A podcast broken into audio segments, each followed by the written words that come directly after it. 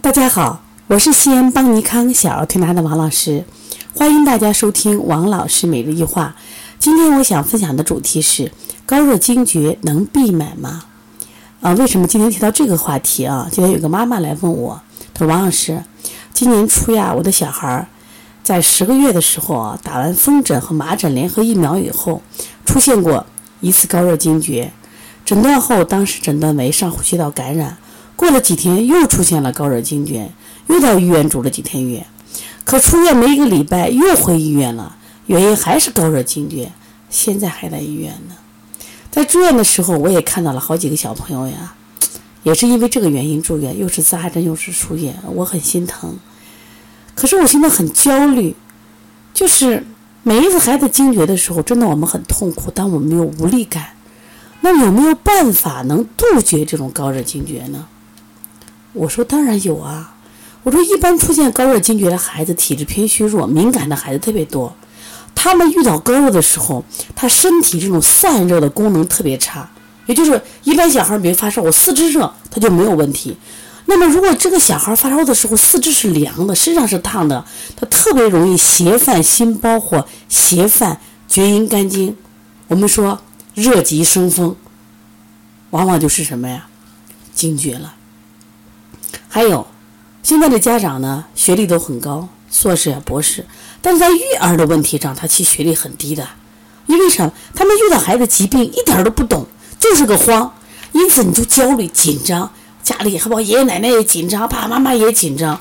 你这种焦虑和紧张的气氛和表现，会给孩子增加恐惧的压力。我们讲肾主恐，当他恐惧的时候，肾气就亏虚，一亏虚，他更加敏感紧张，好就会引起惊厥。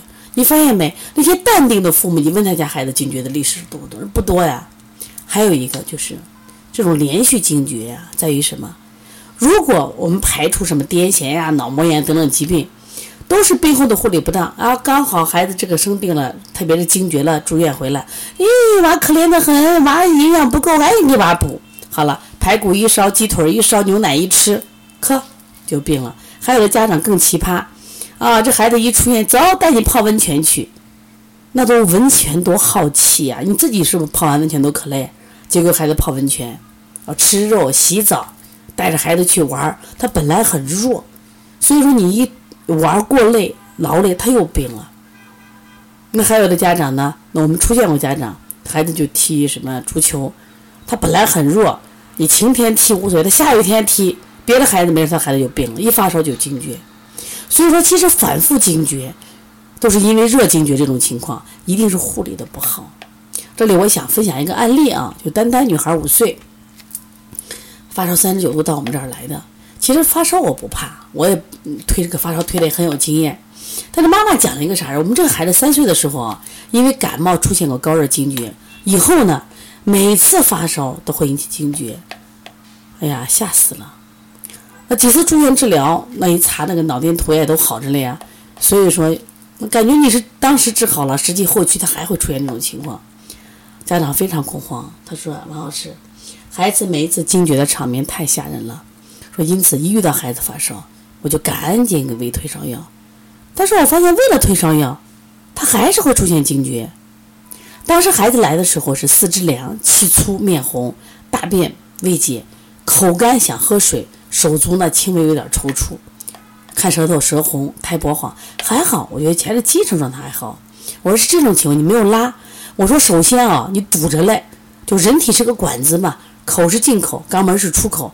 我说你先拉，拉了就跟下水道一样，你把底下一排，它就好很多。啊，开塞露一拉，拉了好多屎，味道恶臭。在这我想提一下，我们好多妈妈都有病，真的为啥有病？开塞露不让用，用美林都不让用开塞露，说开塞露会上瘾的。我说谁说了嘛？开塞露它是一个润滑剂嘛。我说美林是药，开塞露是润滑剂，你又不是天天用。那开始拉个屎，他不同意。那这个妈妈还好，做工作还同意了。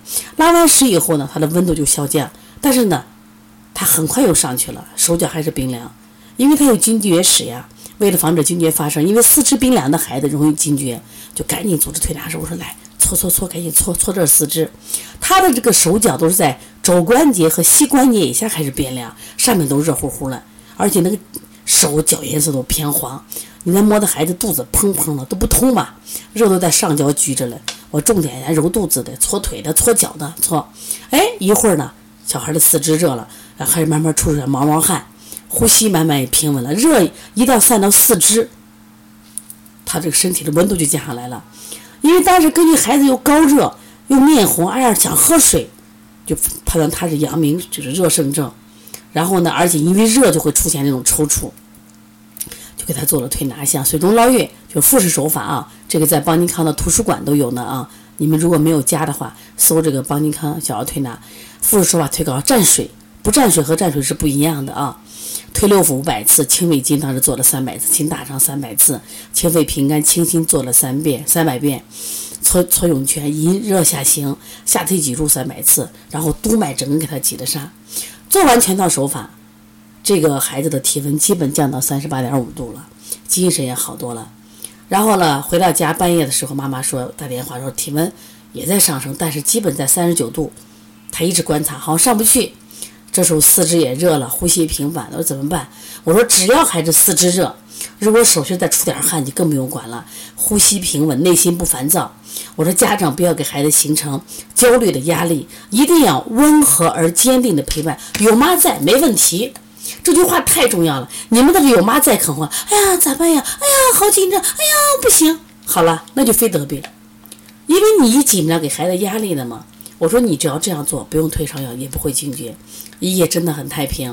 然后孩子睡得很踏实，虽然还在发烧，但是身上开始冒，就冒那个潮潮的冒汗了。第二天来的时候，孩子精神好很多。我说你这个发高烧了吗？他会必须会伤精，给他做的滋阴补水的推拿。特别嘱咐家长，发烧期间千万不要什么呀，给吃硬货，吃什么排骨呀、鸡腿、牛排、馒头，都是容易积食不化，会容易再次发烧或引引起热惊。多喝汤，多吃流食。第三天，大家的烧退了，因为护理的及时，孩子恢复的很好呀，也没有惊厥。家长好开心呀！哎呀，王老师，哎呀，这次你看发烧，哎呀，太好了，这个孩子没有惊厥，原来每一次都惊厥。我说有原因了呀，我说其实是可以预防的。我说你们不要紧张，不要老觉得孩子缺营养，不要让孩子过度劳累，啊，我说的温和而坚定的陪伴是非常非常重要的。再一个遇到疾病，看他呼吸急促不急促，是不是？看他排便了没有，这不做的挺好的。所以说，我们每年呢做这样的发烧的案例很多，他特别是看到家长有的孩子惊厥是那种惊恐，啊，伤害很大。这种伤害不光是对孩子，对家长的伤害也很大。所以我就希望我们的家长呢，在育儿路上一定要学习的，也希望你能拿到育儿的一个本科文凭，育儿的硕士、博士文凭不文凭。为什么？育儿啊，它其实比你的工作可能更难管。因为它太复杂，但是呢，很有乐趣。学习到你成长，你发现你的孩子哎奇了怪了，就不太生病了。我们现在很多妈妈真的是这样，像我们佳佳妈妈每次来了跟我王老师，我跟你聊一聊一聊。啊，我现在我觉得挺好。佳佳虽然还发烧还生病，但是不用药就好了呀，是不是？呃，那个小王子的妈妈说，王老师，你看他这冬天还别人得流感，他没得流感呀。他虽然感冒呀、咳嗽呀，一推就好了呀。我说对呀，这就是进步呀。特别是我们亚楠的妈妈说：“哎呀，我现在真是越来越踏实了。啊，我就发现孩子原来一吃就积食，现在不积食了呀，再吃没事儿。为啥？功能增强了嘛，是不是？所以说，妈妈成长，孩子健康；妈妈成长，孩子快乐。幸福的家就在于我们的家长要不断学习。当然，我觉得爸爸也要跟上来啊。如果我们全家都在不断学习，我们的喂养是科学的，是成功的。”那我们的家庭一定是幸福的。